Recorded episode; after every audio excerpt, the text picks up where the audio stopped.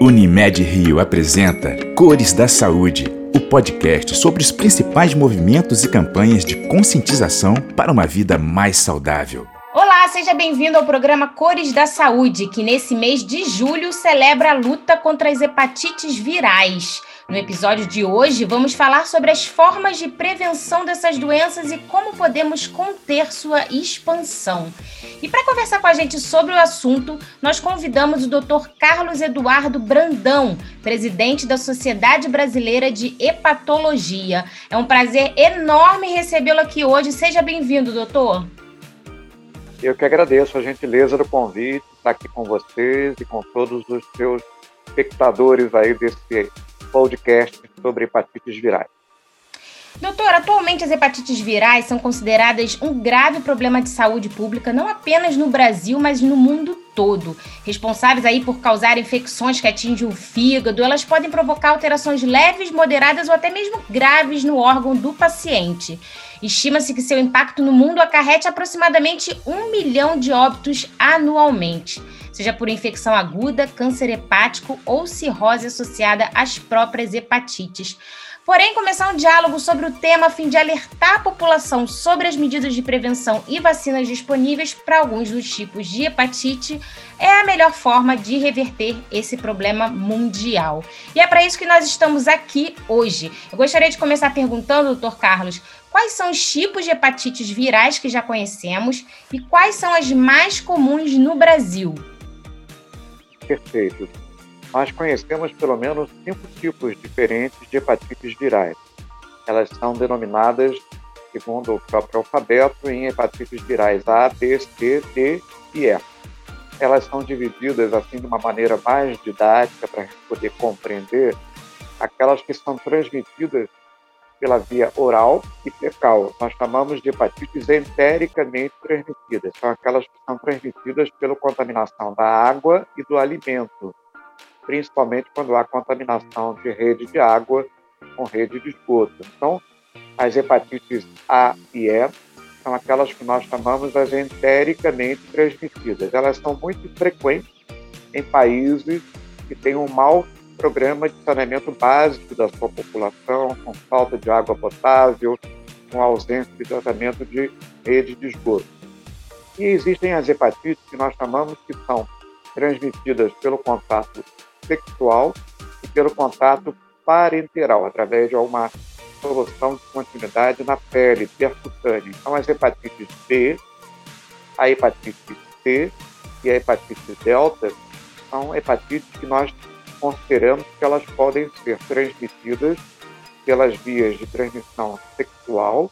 A hepatite B, por exemplo, ela é uma doença sexualmente transmissível, é considerada uma doença venérea, como é a gonorreia, como é a sífilis. Né?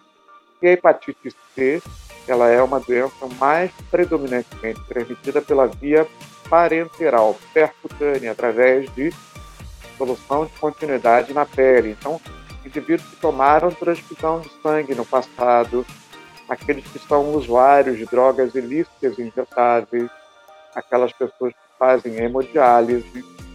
Então, essas são as pessoas que têm maior risco de contaminação pelo vírus de hepatite C. E a hepatite delta, que é uma hepatite que no Brasil ela fica muito, talvez, restrita à região da bacia amazônica, principalmente no estado do Amazonas, lá é muito mais prevalente, é mais frequente a hepatite B. E nessa população pode haver uma sobreposição com essa outra forma de hepatite chamada delta. Então, de modo didático, respondendo à sua pergunta, as mais comuns são a A, B, C, D e E. Duas delas são entericamente transmitidas e as demais são mais transmitidas pelo contato sexual ou parenteral. E quais são os tipos de sintomas dessas doenças? Há casos em que as hepatites podem ser assintomáticas? Essa é uma pergunta muito importante, porque a maioria, eu diria que talvez mais de 80% dos pacientes tenham hepatite, que desenvolvem uma forma de hepatite aguda, a maioria desses pacientes eles são ou assintomáticos, ou seja, não tem nenhum tipo de sintoma, ou eles são óligos sintomáticos, eles têm alguns poucos sintomas. Né? Então, o paciente ele fica muitas vezes na esperança, na expectativa, à espera de algum sintoma para fazer o diagnóstico, muitas vezes ele deixa de fazer o diagnóstico, porque essa é uma doença que muitas vezes ela é assintomática ou silenciosa. Quando esse indivíduo tem algum sintoma, na maioria das vezes esses sintomas são muito característicos de um quadro gripal, de uma infecção viral. Então o paciente ele pode ter prostração, cansaço, um desânimo, uma sensação de moleza no corpo, como se ele tivesse gripado. Né? Ele pode ter, muitas vezes, até uma febre baixa, uma febrícula, eventualmente sintomas gastrointestinais, do tipo náuseas, é, vômitos, eventualmente aparece também aquele sinal que é o mais importante, sinal que muitas vezes serve de alerta para o paciente e para a família, que é o amarelo nos olhos, que a gente chama de uma icterícia. Então, quando ele fica amarelo ou quando ele fica com a urina muito escura, cor de Coca-Cola ou de Guaraná, esse paciente muitas vezes ele procura atendimento médico. Mas a icterícia, eu queria chamar a atenção, ela é sempre um sinal muito pouco frequente. Então, na maioria das vezes, ele está ausente e o que o paciente pode sentir é mais uma queixa de cansaço, de fadiga, de moleza ou algum sintoma gastrointestinal. Mas chama atenção, reforça o fato de que a maioria das vezes esse paciente não tem qualquer tipo de sintomatologia. Daí a importância de que nós tenhamos que fazer os testes, os testes disponíveis na rede pública de saúde. E falando em testes, como é que é feito o diagnóstico e qual é a importância do diagnóstico precoce desse tipo de doença? Então, o diagnóstico ele pode ser feito precocemente. Né? Existem hoje testes que a gente chama aí, testes rápidos para caracterização da hepatite B e C. São testes que você faz com uma gota de sangue, né? como se faz o teste do pezinho, você faz aquela função da polpa digital do dedo, colhe-se uma, uma amostra de sangue. Essa amostra de sangue ela é colocada no papel de filtro. Você manda aquilo para um laboratório ou faz na mesma hora. Existem algumas placas que você coloca um reagente para verificar se a pessoa tem ou não tem a presença de marcadores para hepatite B e para hepatite C. É óbvio que você também pode fazer os testes no laboratório colhendo sangue para fazer a pesquisa dos marcadores virais para hepatite A, para hepatite B, para hepatite C, para hepatite delta e para hepatite E. Então, o diagnóstico ele é clínico, se o paciente tem algum sintoma, ou se ele tem um chamado sinal característico, que é a icterícia, mas quando o paciente não tem nenhum sintoma, muitas vezes a gente aproveita para fazer o teste. teste sorológico, que pode ser feito na unidade básica de saúde através de teste de triagem, um teste rápido. Né? Isso faz com que o diagnóstico da doença seja o mais precocemente possível. E qual é a importância do diagnóstico precoce? Porque as hepatites, principalmente as hepatites que são sexualmente transmissíveis ou parenteralmente transmissíveis, que são aquelas com a letra B de bola, C e a delta, essas hepatites elas podem evoluir para formas crônicas de hepatite. E se o indivíduo não está atento a isso, aquela forma crônica pode eventualmente caminhar alguns anos depois, algumas décadas após, para a cirrose e para suas complicações, entre elas o câncer do fígado. As hepatites que são entericamente transmitidas, que é a hepatite A e a hepatite E, essas, na maioria das vezes, elas curtam de forma absolutamente assintomática, mas não deixam sequelas no paciente. Já a hepatite B, a hepatite C, principalmente, a hepatite delta, podem se cronificar e dar complicações a mais longo prazo. Então, são três tipos de transmissão, né? Sexual, parenteral e entérica. Você pode explicar um pouquinho para gente esses termos? As entericamente transmitidas são aquelas que estão transmitidas por contaminação da água, né?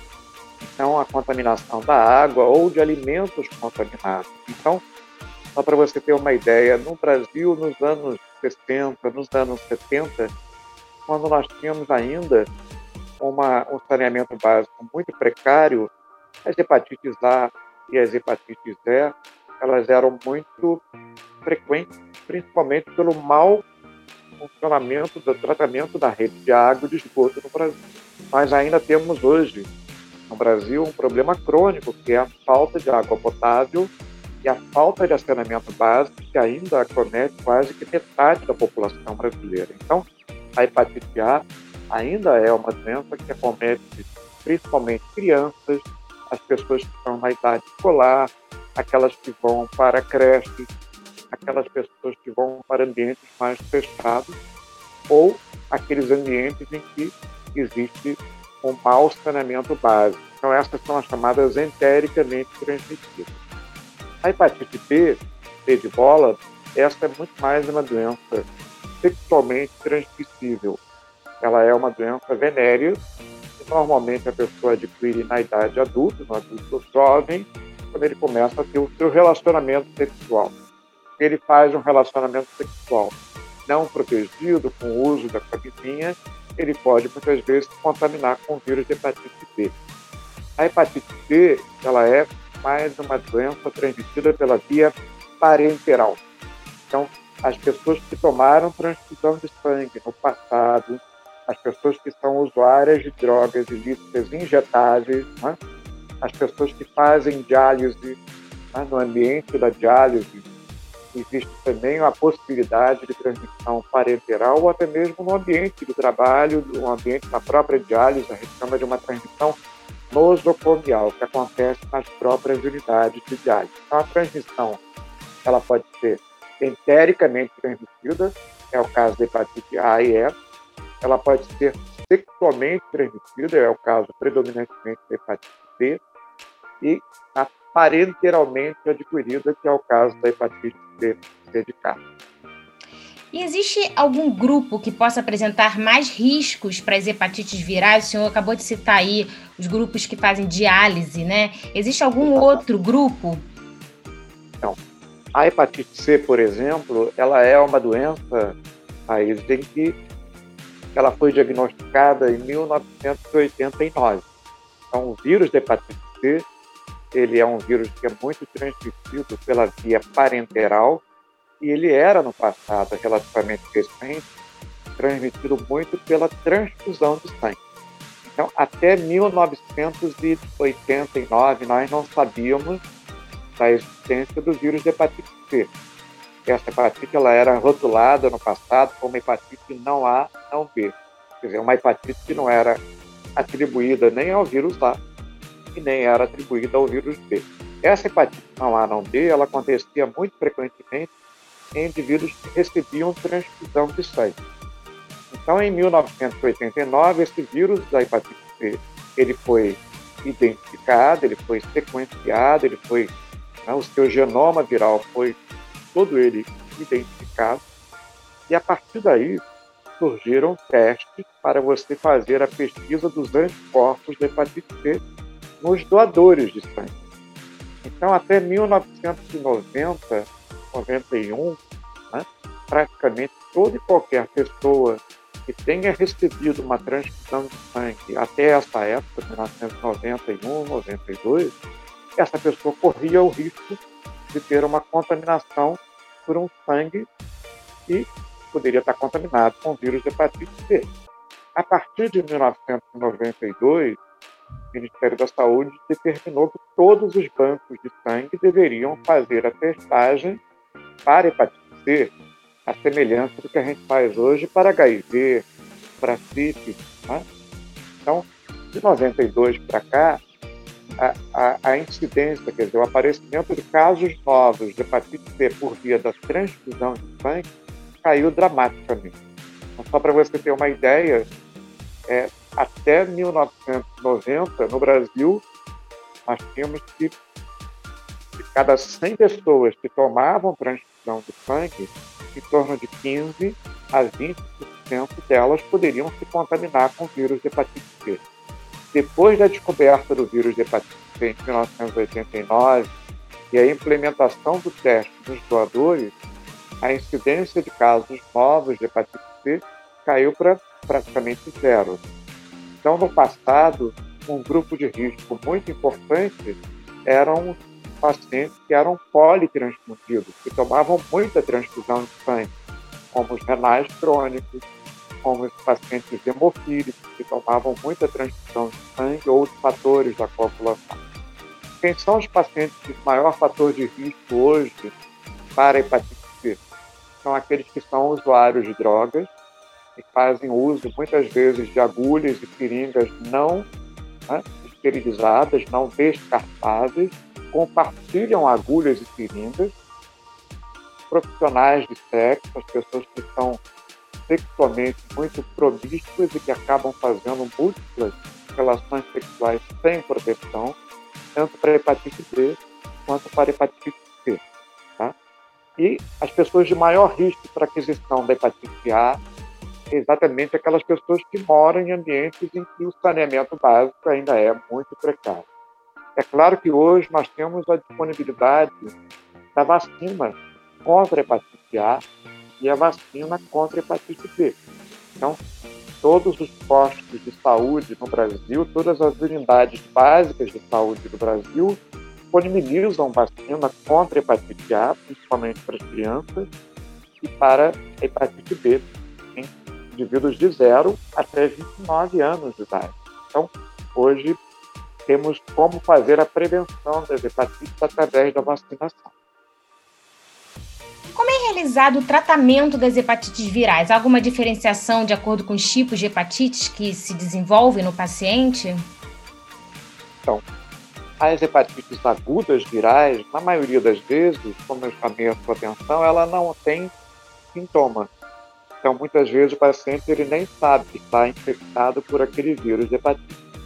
Quando ele tem o diagnóstico confirmado de que ele tem uma hepatite aguda, pelo vírus A, pelo vírus B, na maioria das vezes, esse tratamento ele é sintomático. Naquele primeiro momento, se ele está com cansaço, se ele está com fadiga, ele é orientado a fazer um pouco de repouso, ele tem uma febre, uma febrícula, usar uma medicação antitérmica.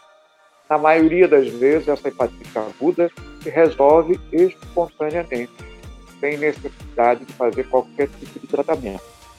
A hepatite B, assim como a hepatite A, ela tem um alto índice de cura espontânea. A hepatite A, por exemplo, 100% das vezes ela praticamente se cura de forma espontânea. A hepatite B ela se cura espontaneamente, sem necessidade de qualquer medicação antiviral, em mais de 90% das vezes. Já a hepatite aguda pelo vírus C, essa é que é a mais trabalhosa, porque a pessoa muitas vezes não sabe que tem hepatite C aguda, ela é uma doença assintomática, silenciosa, mas ela não se cura espontaneamente em mais de 80% dos casos. Então, mais de 80% dos casos de pacientes que tiverem hepatite aguda pelo vírus C não vai curar espontaneamente. Mas como ela é uma doença silenciosa, assintomática, muitas vezes eu não consigo identificá-la na fase aguda. Eu acabo identificando a hepatite C quando ela já não é mais aguda, já é uma doença crônica. E aí eu vou tratar a doença crônica pelo vírus de hepatite C. Então, na realidade, o tratamento na fase aguda, respondendo bem diretamente a sua pergunta, é o tratamento sintomático. É um repouso, é uma alimentação menos rica na gordura, para aquele paciente que está mais nauseado, com vômitos, é um antitérmico. Né?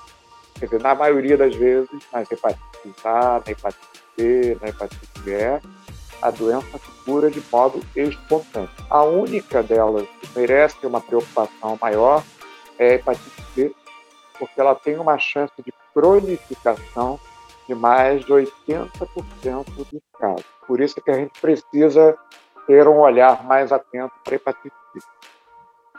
Você falou aí também de vacina, né? Como é que a gente pode prevenir as infecções pelas hepatites virais? A, a vacina é a única forma? A vacina, principalmente para hepatite A e para hepatite B, ela já é uma coisa que já existe no nosso meio, no mundo inteiro, no Brasil, desde o final dos anos 80. Então, ela é absolutamente segura. Ela é uma vacina, no caso da hepatite A, feita em duas doses, ou no caso da hepatite B, feita em três doses, né, em três aplicações. Mas ela é uma vacina absolutamente segura, sem efeitos colaterais, e ela é altamente imunogênica. O que quer dizer isso? Ela tem uma alta capacidade de produzir anticorpos de proteção, tanto contra a hepatite A, tanto contra a hepatite B. Então, nós podemos prevenir a hepatite A, podemos prevenir a hepatite B com vacina.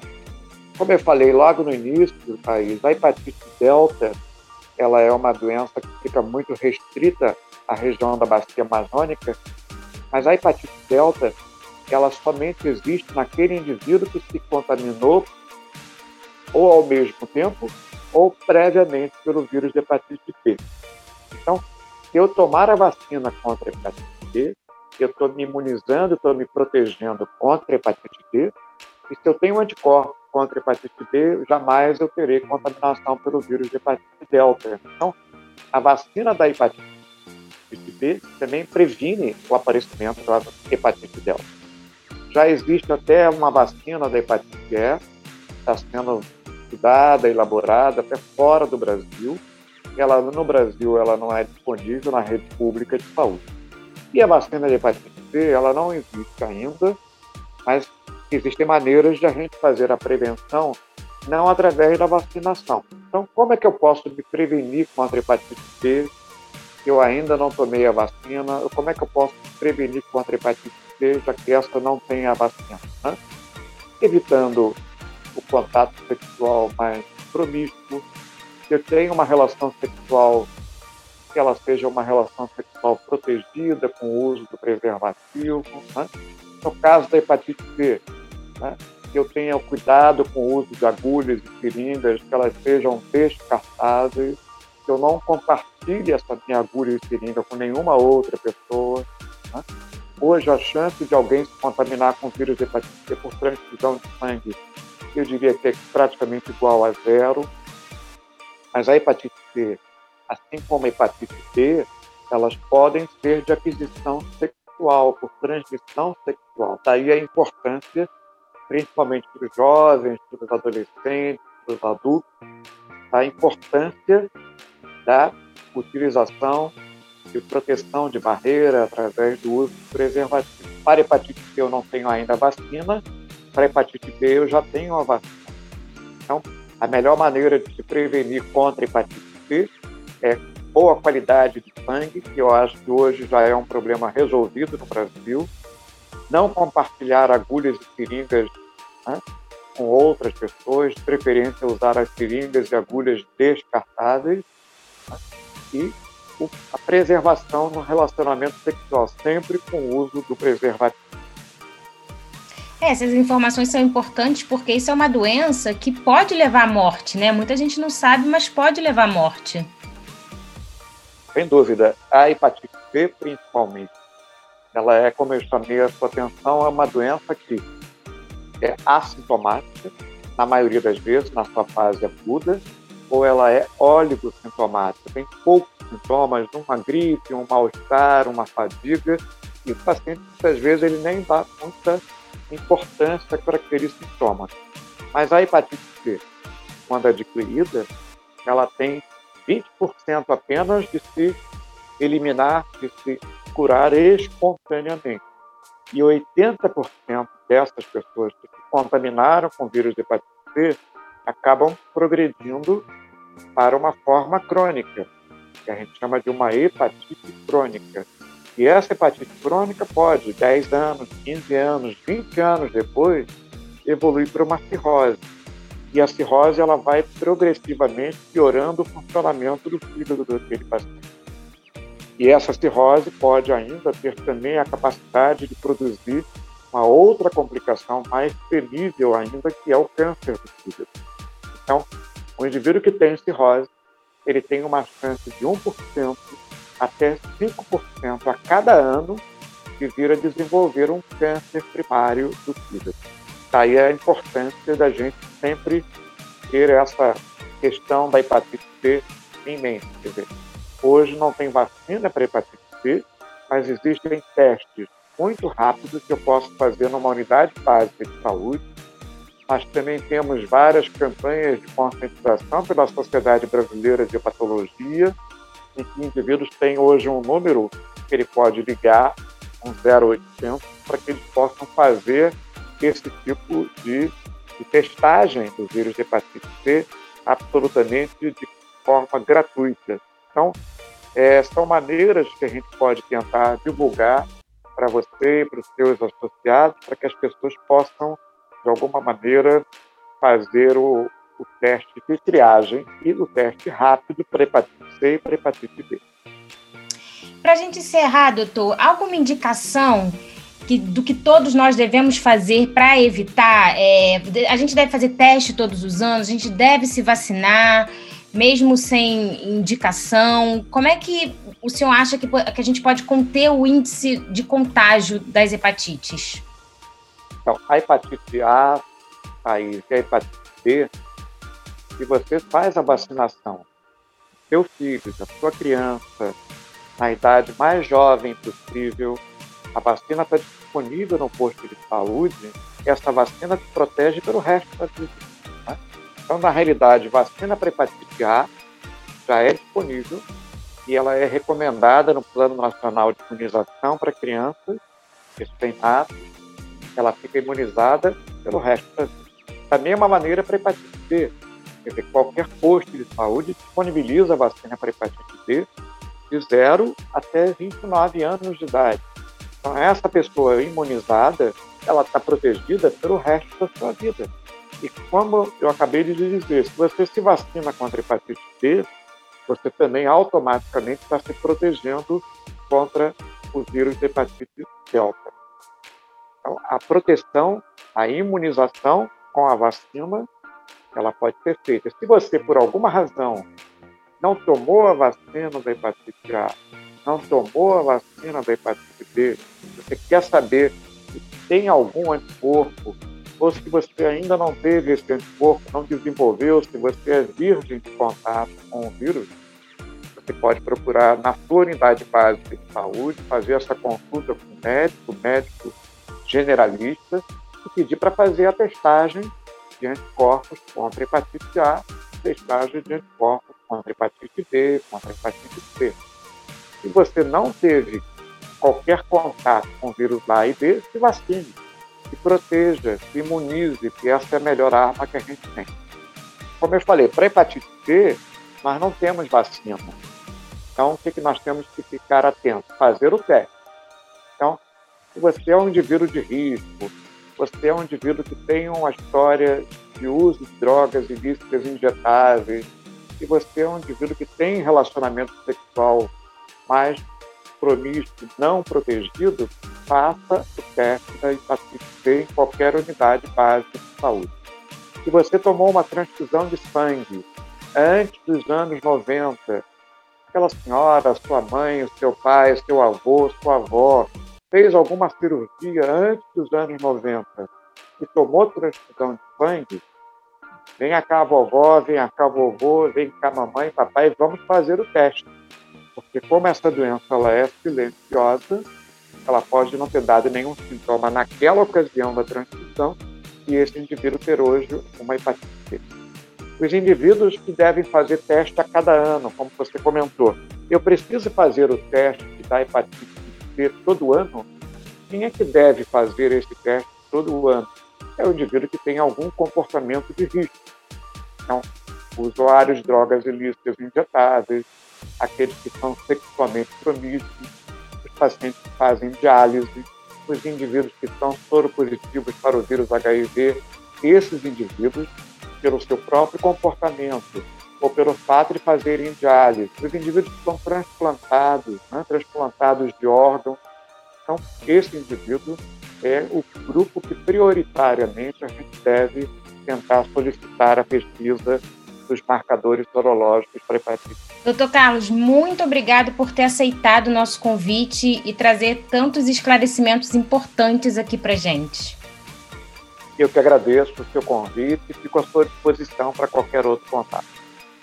E quem quiser fazer o teste que o Dr. Carlos mencionou, é só ligar para o 0800 882 8222 e fazer o seu agendamento. É rápido, é fácil. Vamos apoiar a eliminação da hepatite C. E quem quiser saber mais sobre a doença, o site da Sociedade Brasileira de Hepatologia é sbhepatologia.org.br. Eu conversei hoje com o Dr. Carlos Eduardo Brandão, presidente da Sociedade Brasileira de Hepatologia. Espero que você tenha aproveitado a conversa. Até o próximo programa e cuide-se. Unimed Rio. Cuidar de você. Esse é o plano.